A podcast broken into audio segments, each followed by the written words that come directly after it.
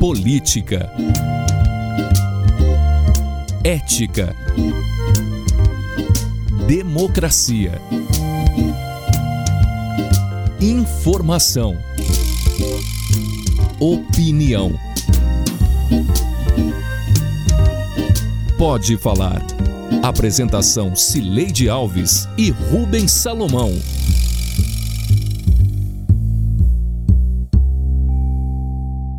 Oi, gente. Rubens Salomão e eu chegamos para a edição número 100 do Pode Falar. Eu estou em casa, ainda em isolamento social, e Rubens no estúdio da Sagre 730 em Aparecida de Goiânia. O Pode Falar é o primeiro podcast de política de Goiás com trilha sonora de Beto Estrada. Oi, Rubens, tudo bem? Oi, Sileide, tudo bem? Tudo tranquilo, indo, né, desse momento aqui ainda que vivemos. A gente não sabe quando é que você vai voltar a estar aqui comigo no estúdio. Vai demorar, enquanto isso a gente vai se acostumando aqui com esse momento. Vamos que vamos. Vamos embora. As análises dos principais fatos da semana. Pode falar. O podcast de política da Sagres 730. Chegando com o podcast Pode Falar o podcast Espaço para a Política, Eleições 2018, na programação da Sagre 730 e na sua programação, no tempo que você desejar, para conferir na palma da sua mão, no seu smartphone, no seu tablet, o podcast de política da Sagre 730. Na minha apresentação, Rubens Salomão, também com Cileide Alves e com Vacil Oliveira. Oi, Vacil, tudo bem? Oi, Rubens. Oi a todos, Cileide. Bom, tá aqui, vamos falar um pouco sobre como é que ficou, como é que fica o cenário. Tem muita coisa acontecendo, principalmente onde ninguém e nos momentos em que ninguém acompanha. Oi, Cileide, tudo bem? Olá, tudo bem? Tudo bem, Vacil Oliveira? Tudo bem com você, Rubens Salomão? Semana foi muito agitada.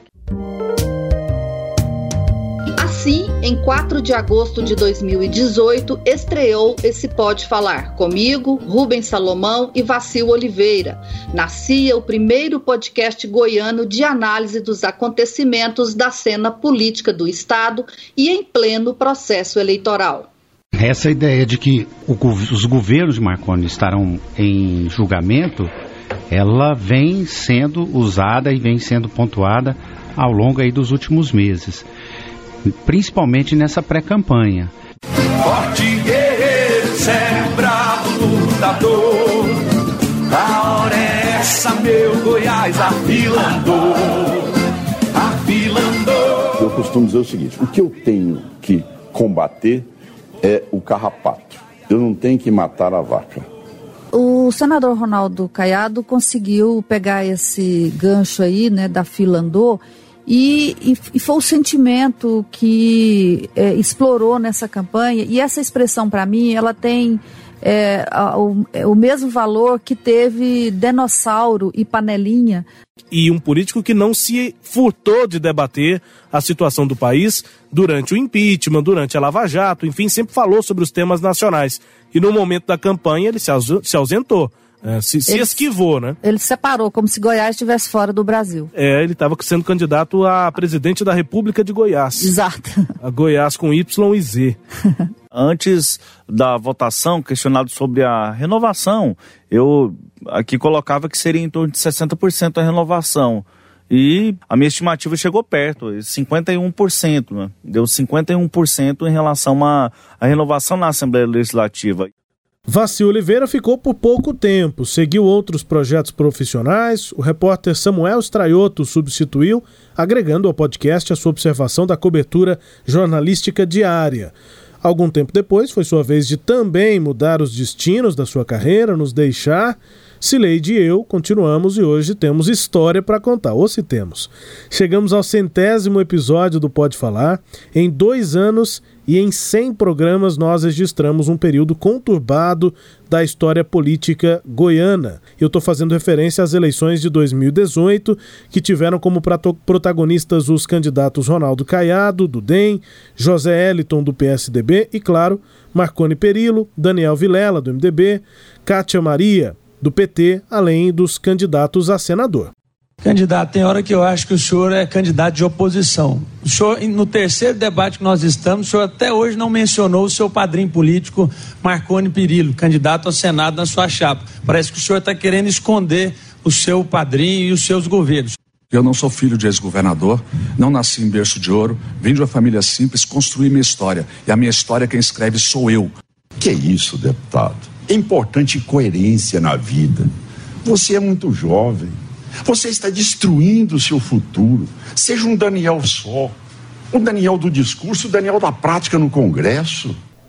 E foi a eleição da virada, e não apenas por derrotar o ex-governador Marconi Perillo, comandante em chefe do grupo político à frente do governo por 20 anos. Virada também porque impôs uma grande derrota pessoal a Marconi. Encerro esta disputa de cabeça erguida com a cristalina convicção de que nosso legado ficará registrado na memória dos goianos e nos livros de história. Um marco sem precedentes de realizações, de transformações, de transparência e de honestidade. Tanta coisa aconteceu desde que Marconi distribuiu essa carta sobre sua derrota, que ouvimos na voz de Wendel Pasqueto, que parece ter acontecido há mais de dois anos. Se esse episódio do Pode Falar fosse uma retrospectiva, Rubens, nós teríamos muito o que contar. Muito mesmo, né? A gente acompanhou transição do governo, né, do PSDB para Ronaldo Caiado, os conflitos na transição de governo antes da posse, lá em novembro, a respeito do real déficit das contas do Estado, aprovação dos projetos do orçamento de 2019, da reinstituição dos incentivos fiscais, sinais de dificuldade de caixa do governo do PSDB, o governo tucano, com atrasos de pagamento e de salários. A nova safra de secretários, né, pessoas que não eram nem conhecidas aqui em Goiás, uma parte delas, não estavam na ordem do dia do cenário político em Goiás. A primeira crise, poder paralelo na Assembleia, essa viabilidade política né, do governador Ronaldo Caiado, as brigas do governo, do governador, com a Enel Distribuidora, a italiana, a recuperação financeira da Prefeitura de Goiânia, com a conquista da nota B na CAPAG, que é um ranking da Secretaria do Tesouro Nacional, que atesta a saúde das contas dos entes federados, e o anúncio de programa de obras pelo prefeito Iris Ezende. A luta de Ronaldo Caiado pela ajuda federal que nunca chegou e ainda não chegou, o embate direto de Caiado com Marconi Perillo em agosto do ano passado, que rendeu até processos na justiça, as reformas da Previdência Estadual e dos estatutos dos servidores e dos professores e a PEC da educação, e eis que um abalo sísmico chega com força total. Subiu para 69 o número de casos confirmados de coronavírus aqui no Brasil. O governo de Goiás está discutindo medidas emergenciais para enfrentar essa doença. Em Goiânia, pessoas já estão usando máscaras nas ruas. O compartilhamento de bebedouro, o contato com estruturas como corrimão, apoios, maçanetas e a própria aglomeração são fatores de risco para o coronavírus diante de uma pandemia. Podemos falar em uma história política antes e depois da pandemia do novo coronavírus? Talvez no episódio 200 deste podcast a gente saberá disso. Mas qual é a realidade hoje? Passados dois anos daquela virada, o que já conseguimos perceber da nova configuração de poder em Goiás? A transição da era Marconi, sob o comando de Caiado, segue em qual direção? Quais grupos ascendem ao poder com o governador? Para pensar sobre essas questões, temos um convidado especial, nosso querido amigo e podcaster desgarrado, o jornalista Vacil Oliveira. Oi, Vacil, é um prazer recebê-lo nesse programa especial, tudo bem? Oi, Sileide, Rubens, olá a todos que estão ouvindo. Alegria estar aqui de volta, né? 200, parabéns pela marca, pela Não, 200, persistência. Pois é, você viu que eu tô ousada, né? eu, tô fazendo, eu tô igual político, fazendo promessas assim, muito ambiciosas. Pro, pro próximo nosso mandato, tá dobrando né? a meta? Tô dobrando a meta. Tô fazendo promessa pro próximo mandato já. Sem é. combinar com o meu parceiro, Rubens. Não, tamo junto. Se chegamos na 100, agora tem que ir até 200. Então tá feio. É. Gostei do então tá podcaster tá desgarrado. Enfim, né, Vacil? Um prazer ter tido você com a gente. numa primeira parte aqui do podcast, acompanhamos inclusive alguns, algumas das participações daquela campanha que foi histórica, né, 2018, e agora a gente está analisando esse outro momento que é mais do que histórico, é assim revolucionário, muda a nossa vida inteira, né, Sileide? Daí esse gancho aí de analisar com o vacilo a política pós-pandemia, né, Sileide? É, a ideia foi essa, assim, eu acho que até a pandemia é um marco, a gente vai colocar isso, assim, um, um, um tsunami que ninguém esperava, aconteceu, mas ainda assim, eu, tô, eu imaginei para nossa conversa a gente tentar imaginar é, os resultados desses últimos dois anos na política goiana. O que, que efetivamente a gente consegue enxergar desses dois anos após aquela eleição de 2018, que ela foi histórica não só no país, né, que teve essa virada aí dos chamados políticos tradicionais para os, eh, os novos, entre aspas, né, ambos, e aqui em Goiás ainda teve essa questão de mudança do grupo político de poder, saída de Marconi e entrada de Ronaldo Caiado. Então, estou tentando pensar para de hoje em diante o, é, é, o que, que, como estamos hoje. O que, que você acha, Vacil? Olha, eu também fico tentando pegar a, algumas coisas que eram muito fortes é, para avaliação, para comentário, em outros tempos e o que hoje a gente pode rever. Por exemplo, teve um, durante um bom tempo que a gente via que Goiânia e o Estado sempre tinham administrações diferentes, né, com, é, divergentes, adversárias, políticos no caso. É, alguma aliança, algum momento assim que teve uma, uma, uma situação boa, mas é, em geral é, isso mudou.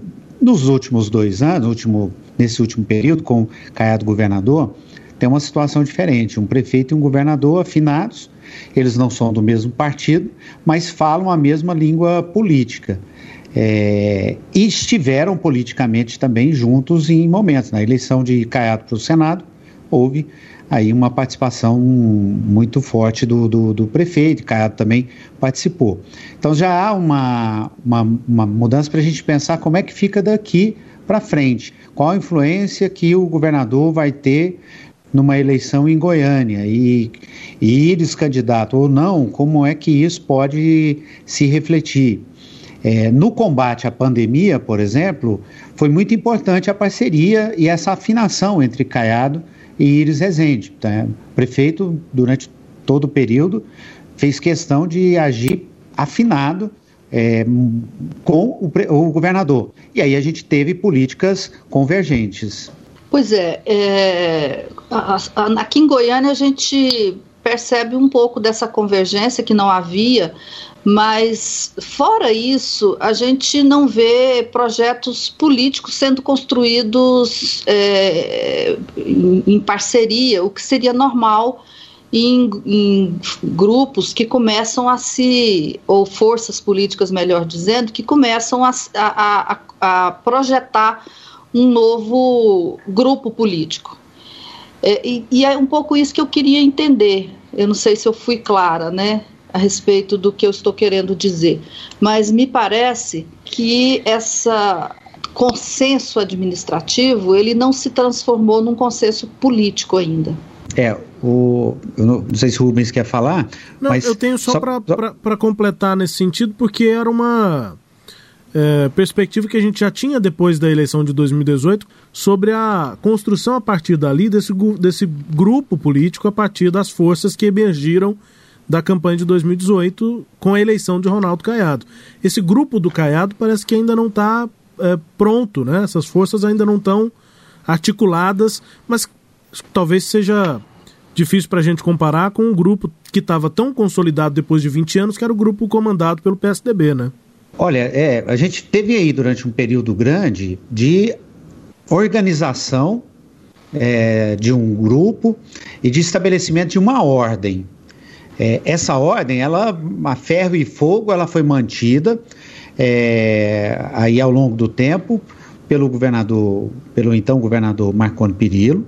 Ele foi muito firme nessa, nessa organização, envolvia vários partidos, mas principalmente vários grupos políticos que estavam ou no mesmo partido ou em partido diferente. Com a eleição do Caiado, o que, que aconteceu para mim, na minha visão? Houve uma. uma é, é, como se você entrar num, num, rio de água limpinha e pisar no chão. Aí a poeira sobe. É, nós estamos num momento que a poeira subiu. Você tem grupos políticos no Estado que estão se reorganizando e se aproximando para formar uma nova ordem. Como é que vai ser essa nova ordem? Ela, para mim, permanece em dúvida. Né? Você tem a perspectiva de candidaturas ao governo é, com o MDB, com o Vanderlan, o MDB com Daniel, o, o Vanderlan, você tem a reeleição de Caiado, é, tem outros nomes, até há pouco tinha Baldi também que estava no jogo. Então, como é que esses grupos, esses partidos, vão se reaglutinar em grupos de força para poder definir a nova ordem política no Estado? Para mim, nós estamos no momento em que a, a hora que mexeu no fundo do, do rio lá, a água está baixando, ainda não dá, tá, ainda não dá para ver o fundo, não. Tem barro, né? Tem barro, tem poeira, poeira dentro do, do, do, rio. É, aí assim, vou fazer um retrospectozinho aqui rápido. Então, nós temos na história política goiana os caiados que comandam, né, a partir do, de 1912 e vai até 30, depois, em 1930, assume Pedro Duvico Teixeira e, e o grupo dele, que, que fica na, nesse, né, à frente é, de, desse processo é, político em Goiás até basicamente a Revolução, de, a, o golpe militar de 64. É, o Pedro ainda continua ali, mas senador até ser caçado em 69. Aí vem a ditadura militar, obviamente tem aí um, um, um intervalo que as forças políticas goianas é, são colocadas de lado, né? Que quem comanda o processo são os militares, eram eles que escolhiam governadores, uma, um período, inclusive, os senadores biônicos. Então, acho que esse intervalo aí de vinte e poucos anos é, meio que desestrutura.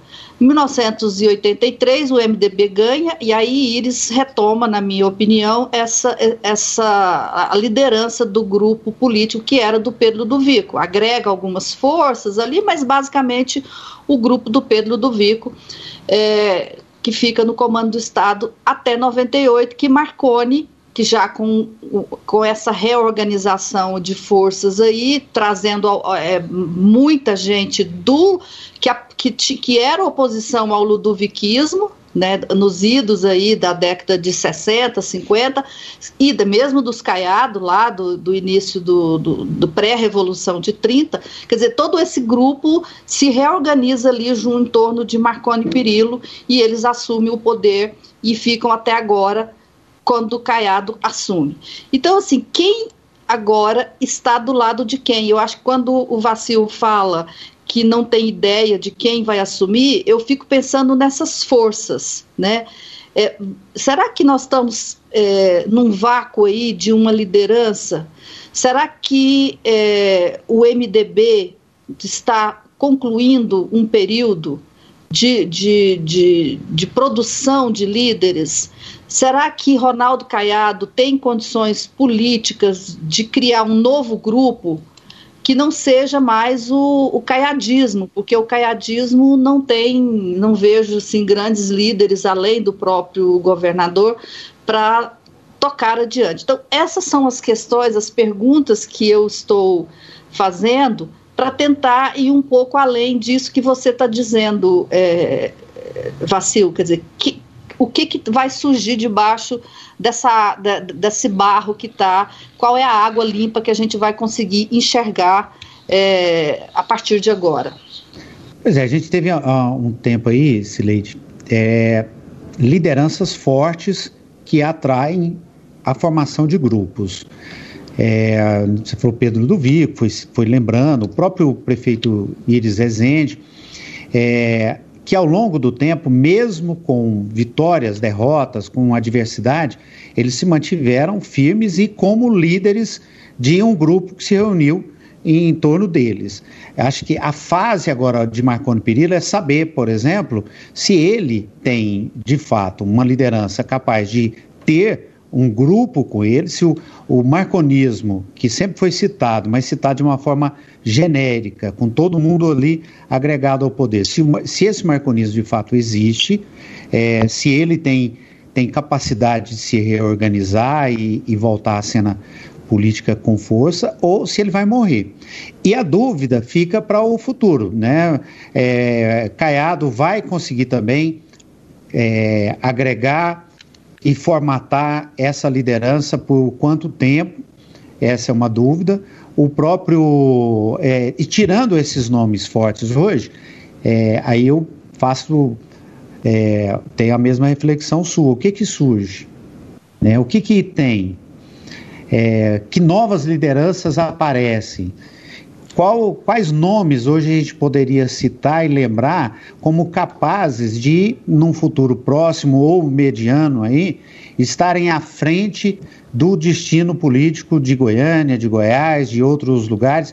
Que lideranças estão se formando? Essa dúvida, é, ela para mim é fruto justamente desse momento de causa. A gente pode citar vários nomes, mas ainda não é possível ver alguém que talvez tenha capacidade de ir além do horizonte do nosso olhar neste momento. Eu, eu tenho meio que uma provocação diante disso, assim, para os dois.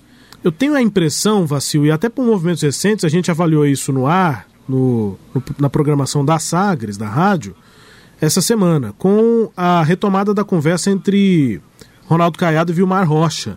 E a gente fez uma análise sobre o grupo que era marconista, mas que também era caiadista lá atrás, né? Porque Caiado também estava na construção daquele projeto do, de oposição ao, ao PMDB lá atrás, em 98. É, e a Lúcia Vânia já está com, com o Caiado, uma, tem, tem grupos que estavam com o Marconi Perillo, com o governo do PSDB, e que também estavam com o Ronaldo Caiado lá atrás, estão voltando agora para o lado do, do, do, Caiado como governo.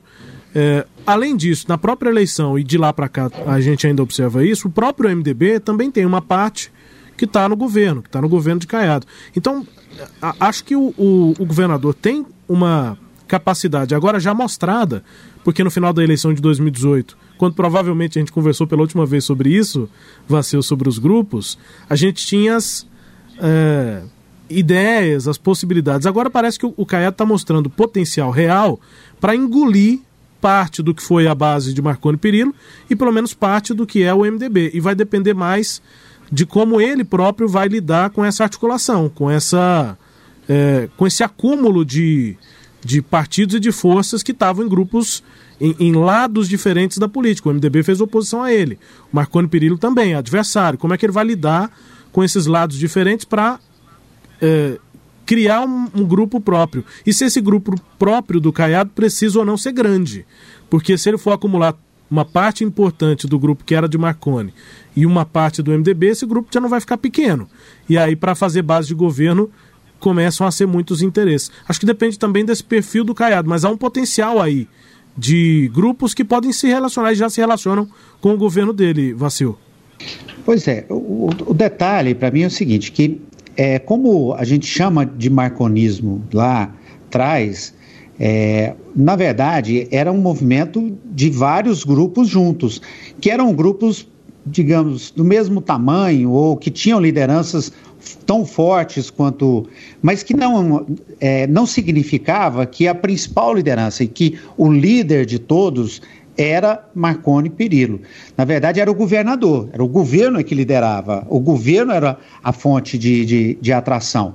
Vilmar Rocha é a mesma coisa. O PFL lá atrás, o democrata, é, ele era uma, uma. Você tinha lideranças fortes, tinha Vilmar e tinha Caiado. Não era caiadismo, não era vilmarismo. Neste momento agora, Caiado e Vilmar voltam a conversar, é, e a dúvida que fica é Caiado vai estabelecer uma liderança para ser para fundar ou para consolidar o caiadismo, né, na, nesse momento agora, nessa liderança dele, porque e é a dúvida que fica com Marconi também. É, Marconi qual o tamanho de, da liderança de Marconi Perillo? Era liderança, era um marconismo só de governo ou ele é capaz de se sobressair agora e ter uma força?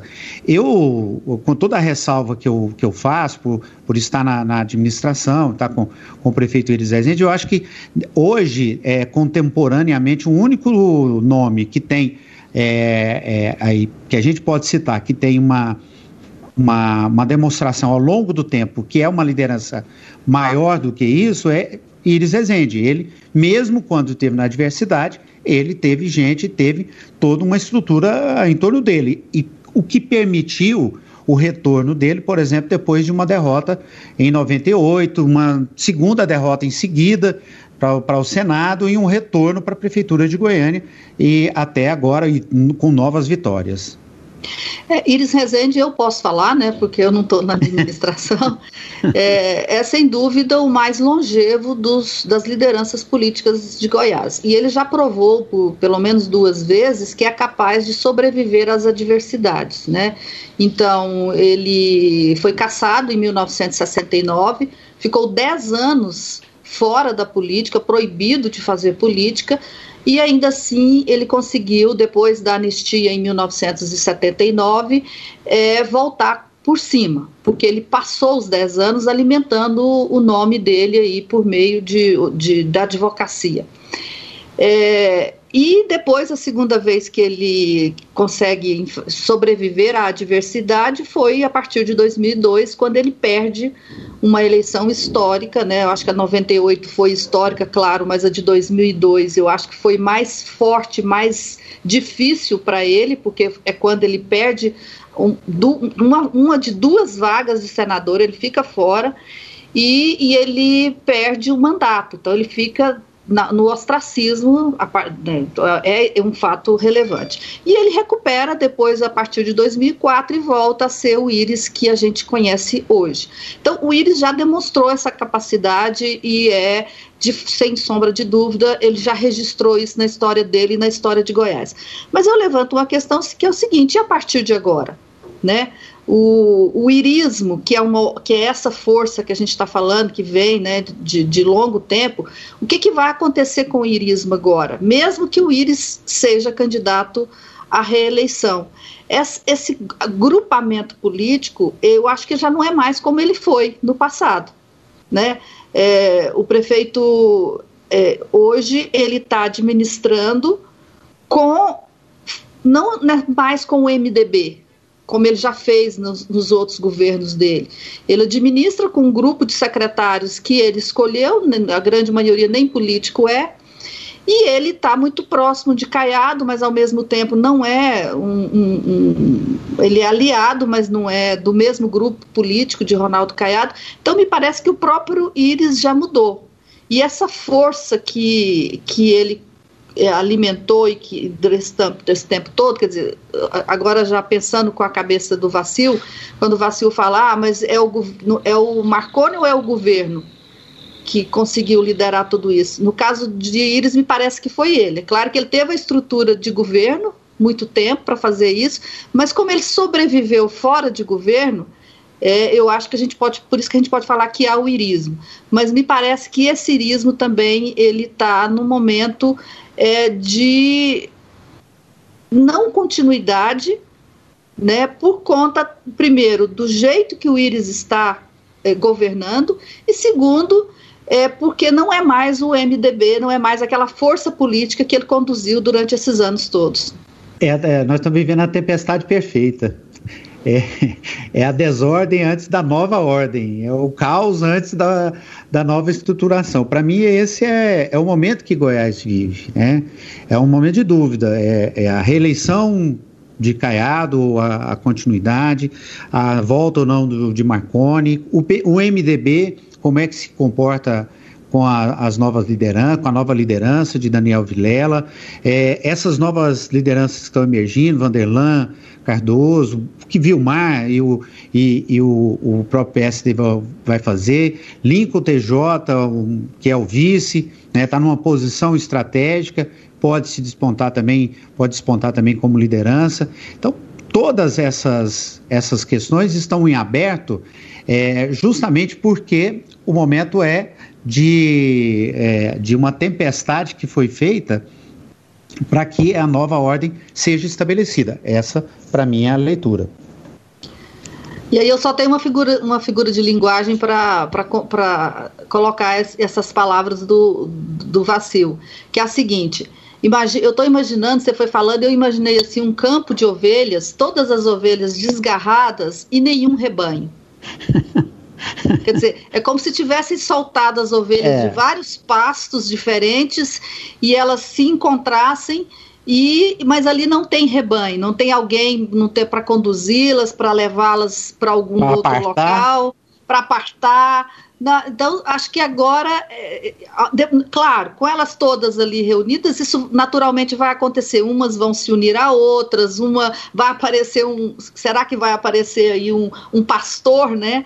Para conduzir essas ovelhas, talvez sim, mas eu, essa é a figura que me ocorre para falar, para exemplificar, ilustrar esse, esse, esse momento.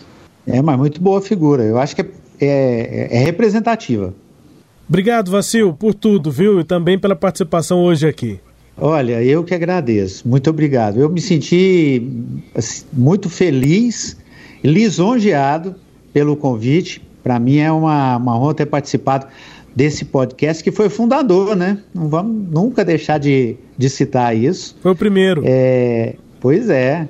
E, pra, e um momento importante. Para deixar registrado na história, criamos juntos, discutimos juntos esse nome, pode falar, e fomos no ar duas vezes, me parece, depois o vacilo é, desgarrou-se de, de, de, desse rebanho aqui. É. Mas o bom filho a casa torna.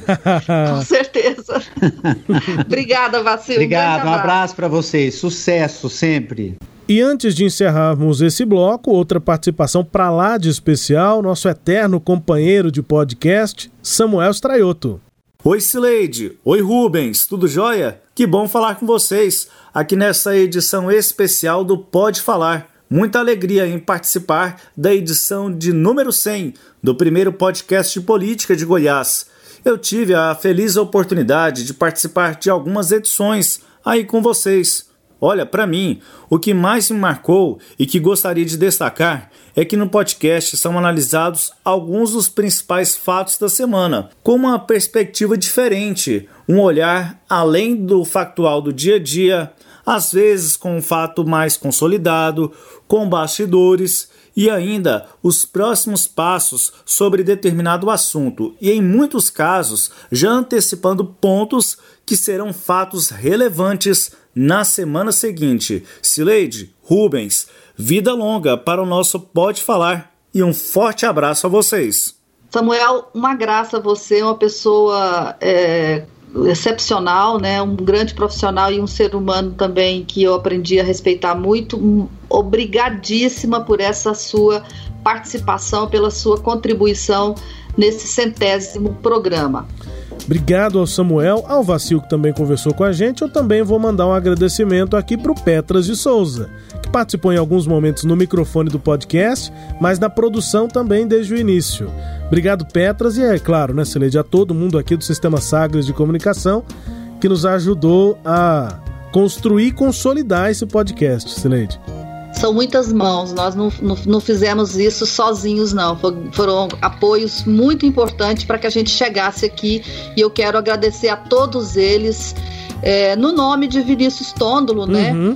Que é um companheiro também da linha de frente, Rubens. É isso. E assim terminamos esta edição especial do Pode Falar que está todo sábado às nove e meia da manhã na Rádio Sagres 730, no Sagres Online, no aplicativo da Sagres, no SoundCloud, no Spotify, no Google App, no Deezer e no Castbox. Tchau, Rubens. Tchau, Sileide. Até a próxima. Edições com três dígitos agora, hein? Agora vai ser 101, é. 102. Que isso. Até, Silente. E a caminho do, do centésimo. Exato, é isso. Tchau, tchau. Tchau.